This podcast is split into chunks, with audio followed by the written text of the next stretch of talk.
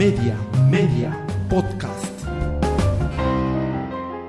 Muy buenos días, yo soy Willy Vázquez, el Paqui, periodista desde Lima, Perú, y esto es ¿Qué está pasando?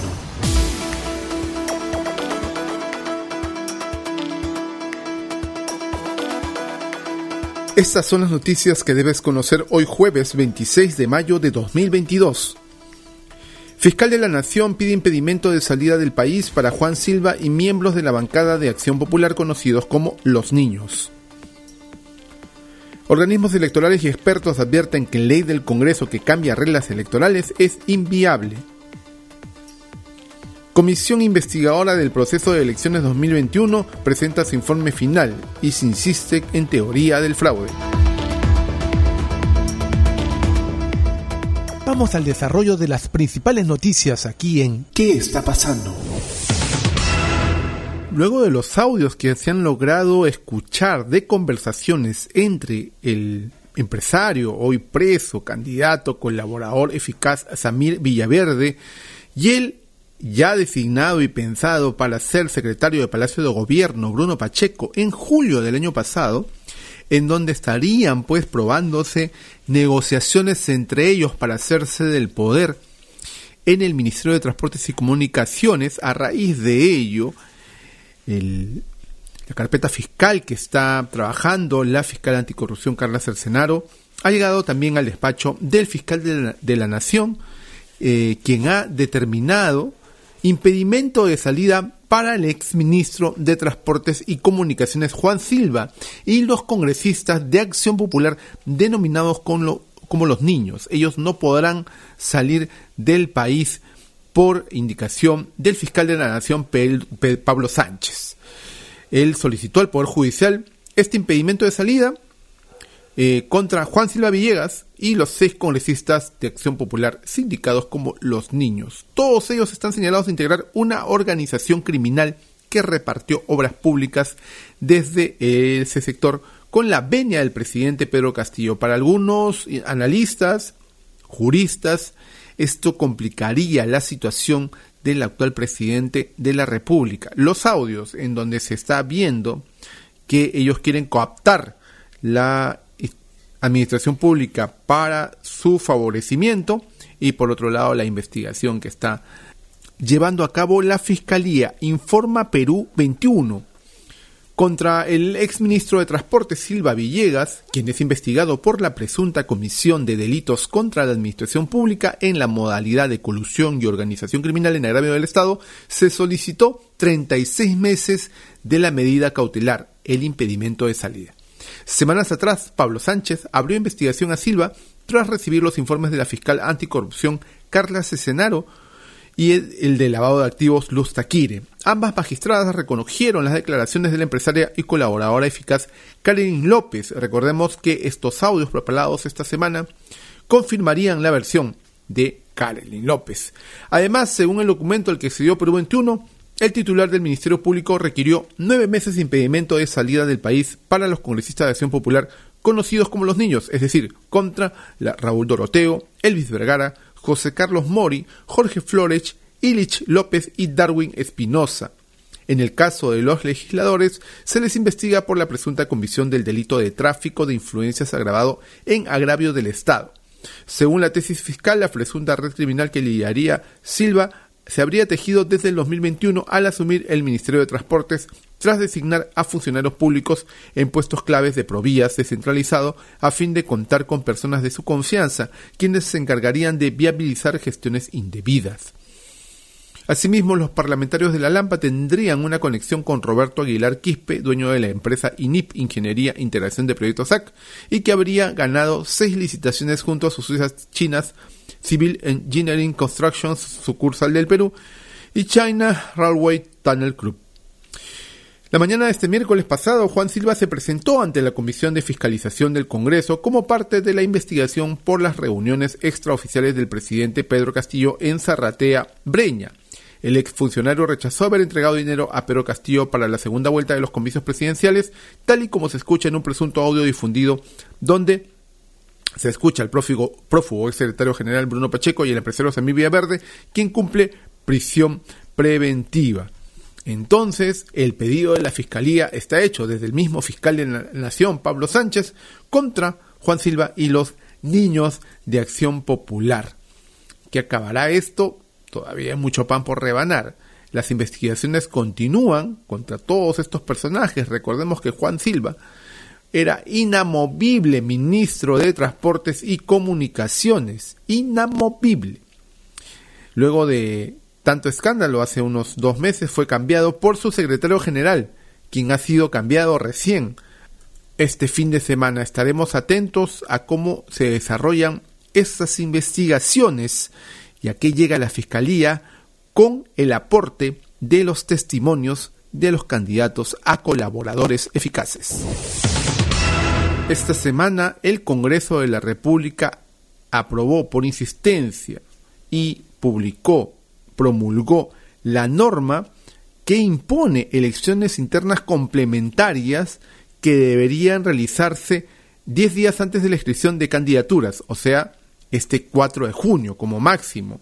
Es una norma aprobada sobre la marcha de las elecciones internas que ya se realizaron. El domingo pasado fue la última fecha de las dos que se establecieron mediante la norma electoral para que las organizaciones políticas elijan a los candidatos que los representarán en las próximas elecciones de octubre, las eh, regionales y municipales. Pues bien, el Congreso aprobó esta norma que aprobaría unas elecciones internas complementarias que a la luz de los hechos serían totalmente inviables. ¿Qué han dicho los organismos electorales, el Jurado Nacional de Elecciones, la OMPE y la RENIEC? que la ley número 31481 para inscripción de candidatos y realización de elecciones internas es publicada después de haberse realizado satisfactoriamente elecciones internas de los candidatos.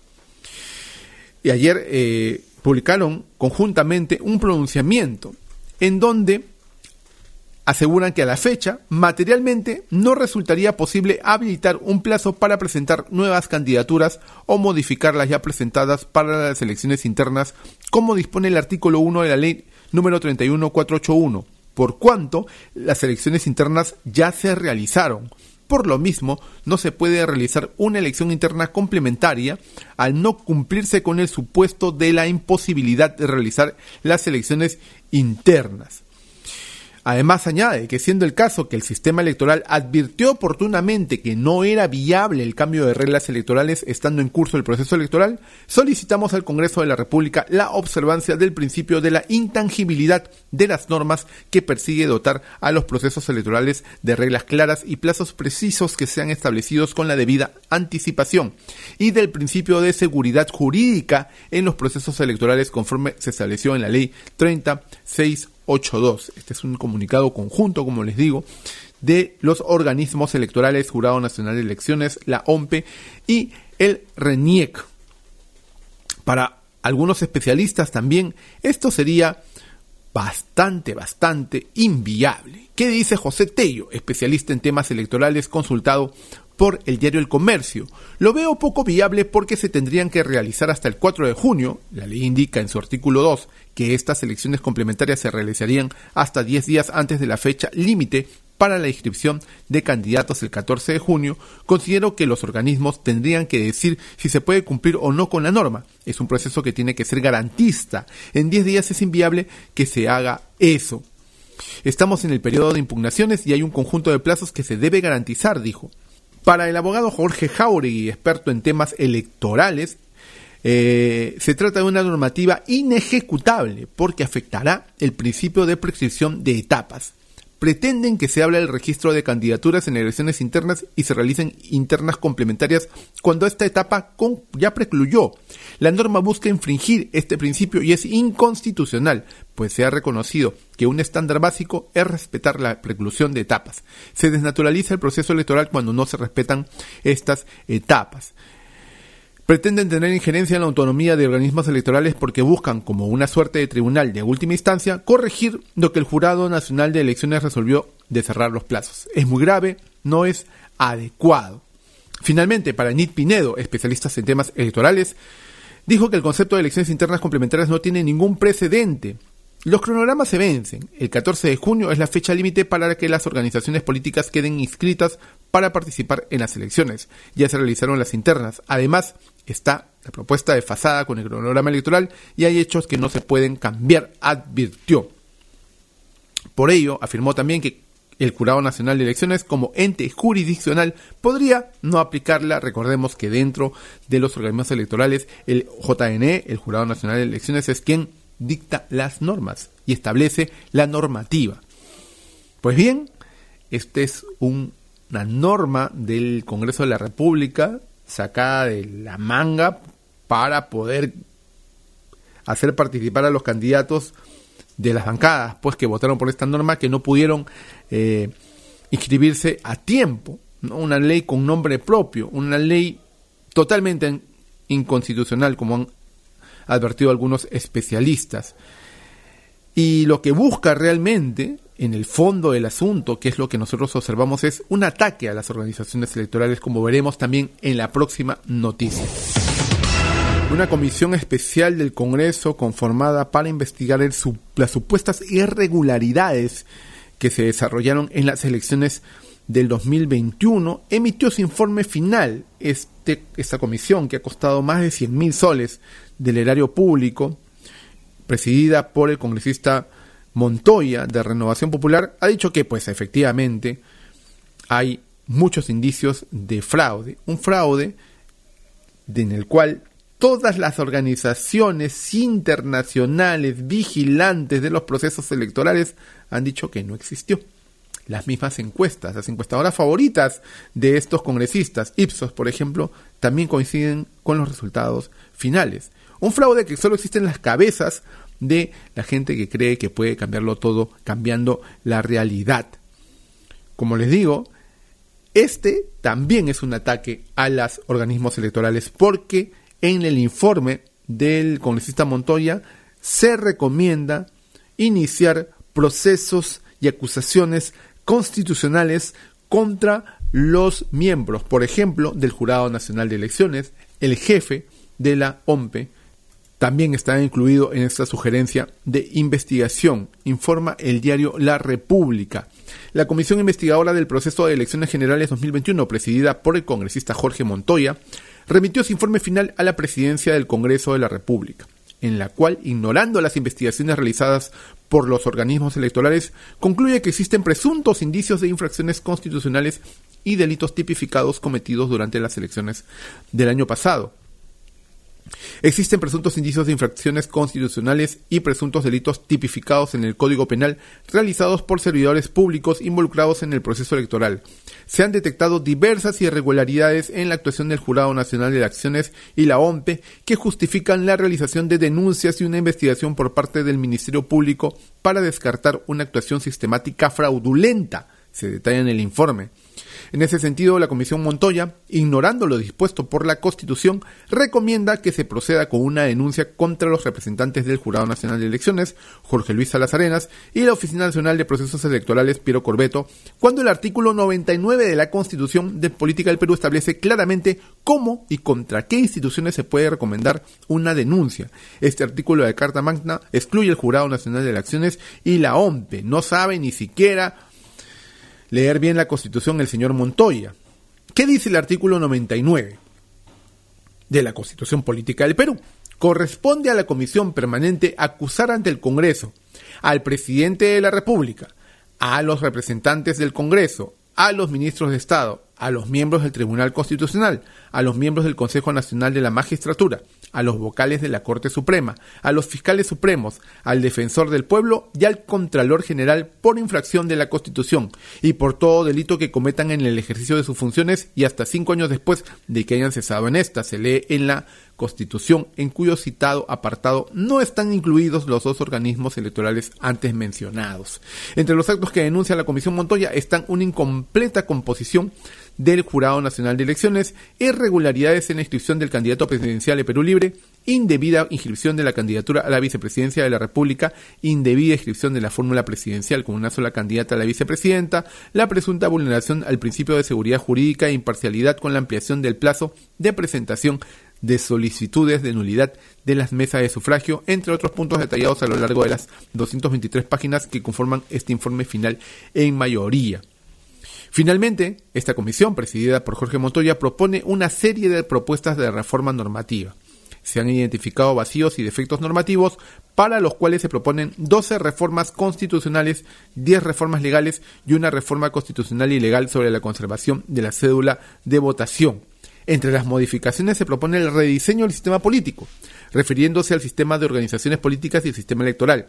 También proponen superar los vacíos y las contradicciones normativas para lograr un proceso electoral con mayor legitimidad y respeto a la voluntad popular y plantean delimitar la competencia de los organismos del sistema electoral para emitir reglamentos sobre el proceso electoral.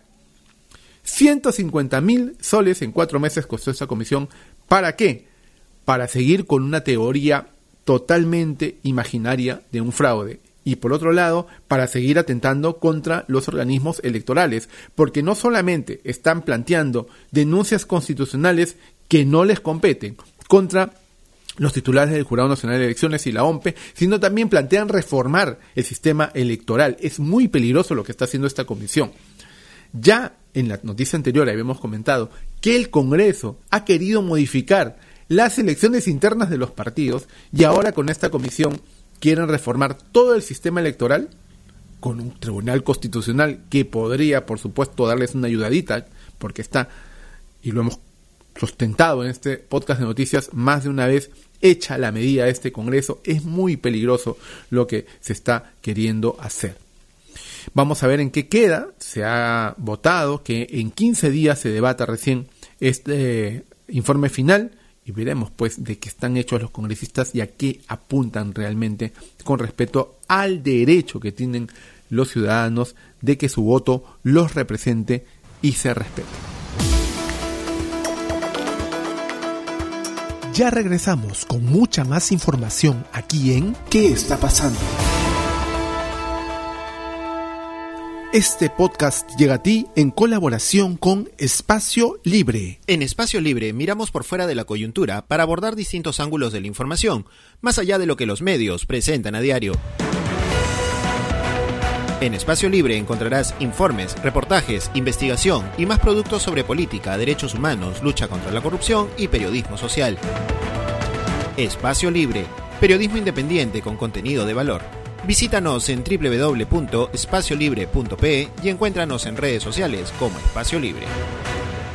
Continuamos con mucha más información aquí en ¿Qué está pasando?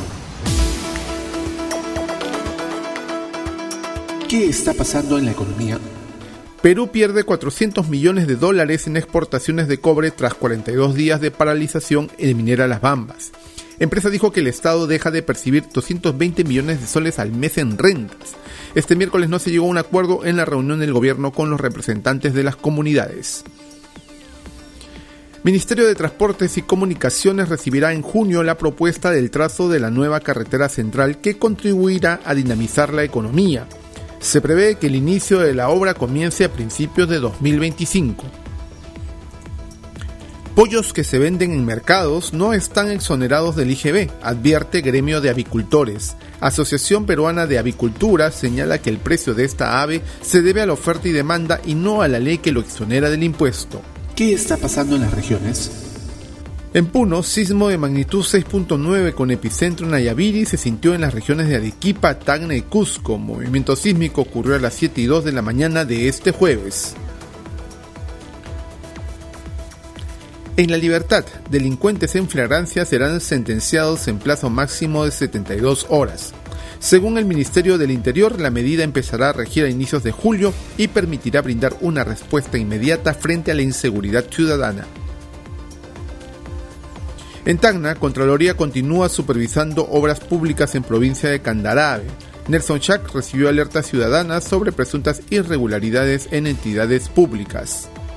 ¿Qué está pasando en el mundo? En El Salvador, siete meses después de que el país adoptara el Bitcoin como segunda moneda nacional y proyectó a convertirse en la capital global para los inversores de esta criptomoneda, la realidad muestra que los planes del gobierno no han salido como se esperaba. Una ciudadanía que no entiende cómo funciona el sistema, su poco uso y el sueño de una ciudad de bitcoiners frustrada conforman el sueño roto de Navid Bukele y que podían perjudicar a toda la nación. En España detectan 59 casos de viruela del mono. Se prevé comprar vacunas a través de la Unión Europea. Unos 59 casos positivos fueron detectados por prueba PSR, 20 de ellos confirmados por secuenciación genómica, aseguró la ministra de Salud Carolina Darias en conferencia de prensa. En Ucrania, ejército ruso bombardeó 41 poblaciones en Donbass en las últimas horas. Como consecuencia de estos bombardeos, al menos 6 personas han muerto y otras 12 han resultado heridas. Pese a ello, canciller alemán Olaf Scholz dice estar convencido de que Putin no ganará la guerra. Si te interesó este podcast de noticias, recomiéndanos con tus contactos porque estaremos enviando este audio todos los días para que puedas tener una aproximación noticiosa a lo que está pasando en el país. Suscríbete a nuestra lista de distribución en WhatsApp y compártelo. Puedes seguirme también en mis redes sociales de Facebook, Twitter y YouTube como Willy Vázquez El Paqui o visita podcast.elpaqui.com. Muchísimas gracias por llegar hasta aquí. Nos escuchamos en cualquier momento.